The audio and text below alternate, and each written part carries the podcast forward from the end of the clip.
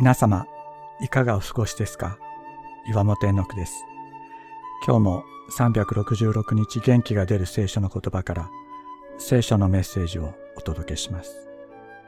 2月1日、親友、誠の友。人生には多くの困難があります。困難を乗り切るためには友や兄弟が必要です。人は一人では生きていけないからです。しかし、友達だと思っていた人からひどい仕打ちをされたり、友と別れなければならないようなこともあります。悲しいことですが、兄弟と呼び合うクリスチャン同士でもこのようなことはあります。その経験が辛く悲しいものであればあるほど、私たちは新しい関係を求めるのを恐れるようになります。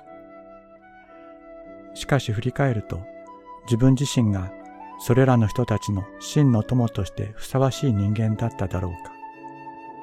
自分のための友達だったのではないのか。どんな時にも愛するとはどのようなことなのだろう。苦しみを分け合うとは。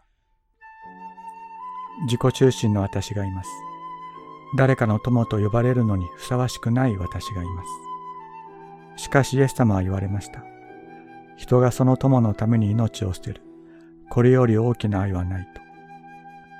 こんなものを友と呼び、こんなもののために命を捨ててくださった方がいた。